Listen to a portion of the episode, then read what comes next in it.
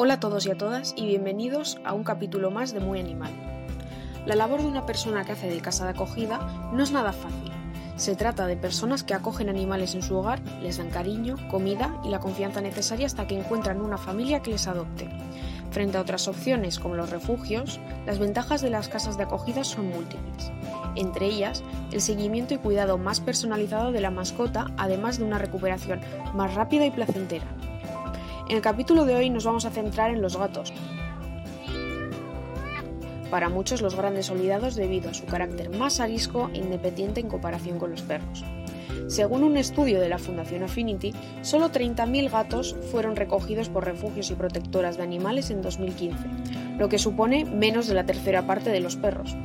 Muchos de estos animales, además, no llegan a las protectoras ya que viven en colonias callejeras. Hoy hablamos con Mercedes Monge Llorente, residente en Leyoa con 8 años de experiencia como casa de acogida. Mercedes es voluntaria y casa de acogida para la asociación Catuquín el Cartea, además de colaboradora espontánea con Felinos Bilbao. Eh, mi experiencia después de haber adoptado a mi primer gato fue tan gratificante que enseguida quise adoptar a un segundo y como no iba a adoptar más, pues quise ser casa de acogida para ayudar a otros pequeños. La tranquilidad de un gato es eh, después del día que yo llevo, porque no paro, porque soy casa de acogida, pues esa tranquilidad del gato, por supuesto son muy cariñosos, les tengo detrás mío a todas horas porque como soy la que les da de comer, pues me siguen, o sea, voy a una habitación, van detrás mío, voy a, a lavarme los dientes, ahí les tengo, voy a la cama, ahí están, o sea, me siguen por todos lados. Soy la que les da de comer. Y claro, los gatos son muy aprovechados la palabra, pero bueno, son muy aprovechados, entonces lo que hacen es eh, seguirte por todos los lados, vayas donde vayas, ¿vale? Los perros son mucho más movidos, eh, son cariñosos, por supuesto, pero te necesitan más. El gato, en cambio, es tranquilo, independiente, cariñoso, em, a pesar a pesar de que me siguen por todos los lados, me dan, una, me dan tranquilidad, no son alborotados, es lo que yo necesito. Em, por, por todos esos motivos, pues a mí me gusta el mundo de los gatos.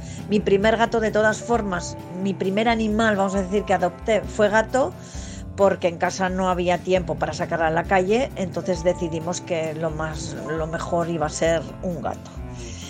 Eh, ahora como casa de acogida tengo un montón, tengo una madre que va a parir, dos y otros dos que se van a ir. Tengo cinco gatos eh, eh, acogidas, pero dos ya se van a Alemania ahora mismo.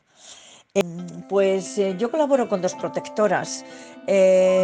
una me paga todo y la otra pago yo.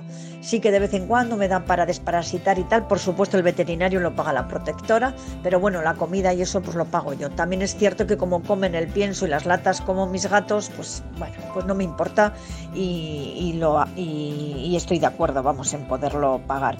Si tengo algún problema les digo y ellos me darían comida sin, sin, dudarlo, vamos.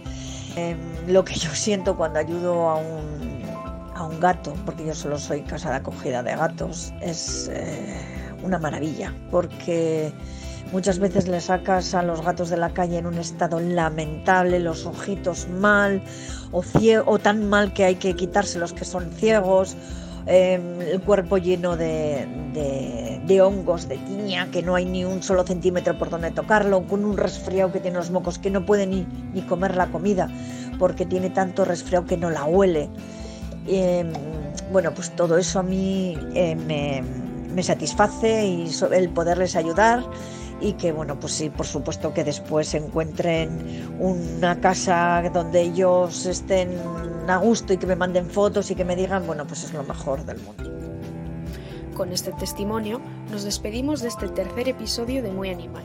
En el siguiente capítulo del podcast abordaremos de nuevo el tema de las casas de acogida, pero desde una nueva perspectiva, los perros de la mano de Adirane Gallastegui Aldama, voluntaria con cuatro años de experiencia como casa de acogida. Hasta entonces, muy animal.